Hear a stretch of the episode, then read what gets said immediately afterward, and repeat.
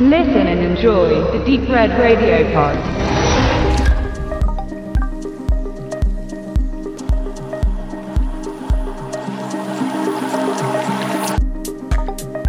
Victoria, gespielt von Laia Costa, ist Spanierin und lebt in Berlin. Tagsüber studiert und arbeitet sie und des Nachts streift die junge Frau durch die Clubs der Metropole. Zumeist solo, denn sie ist neu in der Stadt und in der Findungsphase. Anschluss hat Victoria allerdings noch nicht zurechtgefunden. So kommt es auch, dass sie den Abend vor der Nacht, die ihr Leben verändern wird, zunächst allein begeht.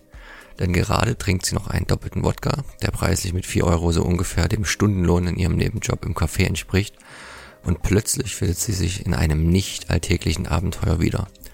Zunächst beginnt alles ganz harmlos, als Victoria auf den feierwütigen Partytrupp um Sonne, gespielt von Frederik Lau, und seine drei Kumpels trifft. Die Studentin lässt sich schließlich von den vier Jungs dazu überreden, mit um die Häuser zu ziehen, auch wenn am nächsten Morgen die Arbeit ruft.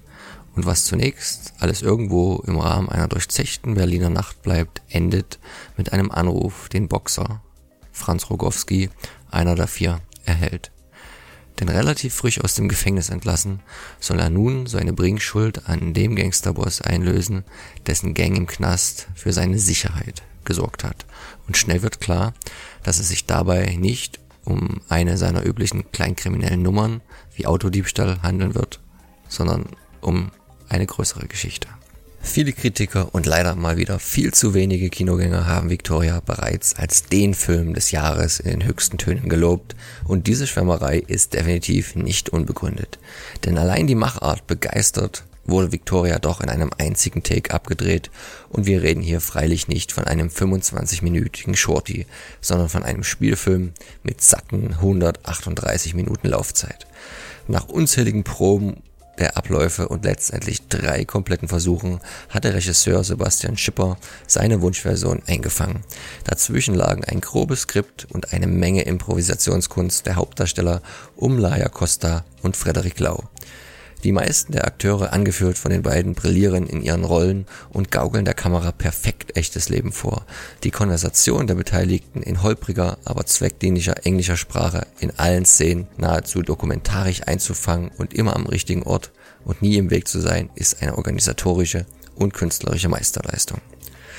Was allerdings technisch, schauspielerisch und inszenatorisch von Anfang bis Ende stimmig bleibt, kippt dramaturgisch und inhaltlich in eine Richtung, die sicherlich nicht jedem gefallen wird und auch bei mir für etwas Bauchschmerzen sorgte. Denn was anfangs als doch recht bodenständige und nachvollziehbare Kiez-Story beginnt, wird später zur schwer vorstellbaren Gangsterpistole und bricht so sicherlich mit den Erwartungen des ein oder anderen Zuschauers.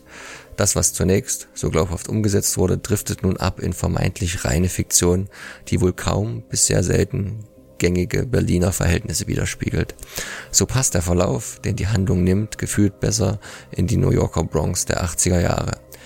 Wie der komplette Film verlieren auch einige der Nebenakteure die Bodenhaftung, wenn zum Beispiel bei der mitternächtlichen Auftragserteilung an die Gruppe durch einen arg klischeehaften Gangsterpaten älteren Jahrgangs, gespielt von André Hennecke, Victoria dauernd mit Bitch betitelt wird, wirkt das schon mehr als befremdlich bis störend. Hier hätte man das Klischee dann lieber noch etwas weiter ausreizen sollen und dem Chefe einen etwas altersgemäßeren Stil und Zungenschlag in seine Wortwahl legen können, als ihm im Jargon eines deutlich beschränkten Assis kommunizieren zu lassen. Denn sein auslassendes Bitch-Feuerwerk Richtung Victoria wird spätestens dann lächerlich, wenn er sich gleichzeitig verbittet, Englisch zu sprechen, weil er hier Deutsch-Trumpf ist. Danach hat der Film seinen negativen Höhepunkt überstanden und als Zuschauer weiß man noch nicht so recht, welcher Gefühlsregung am Ende man einherfallen wird. Auf jeden Fall wird es wild, verdammt wild und man bekommt Action und Dramatik geboten, die sich der Genre-Fan mit dem Wunsch nach abgehobenen und wenig verkupften Unterhaltungsstoffen eigentlich nur so ersehnt hat. Da dies aber als krasser Gegensatz zur ersten Filmhälfte und dem dokumentarischen Stil des Ganzen zuwiderläuft, bleibt ein ordentlicher Bruch in der Geschichte, der diese wie zwei Filme erscheinen lässt.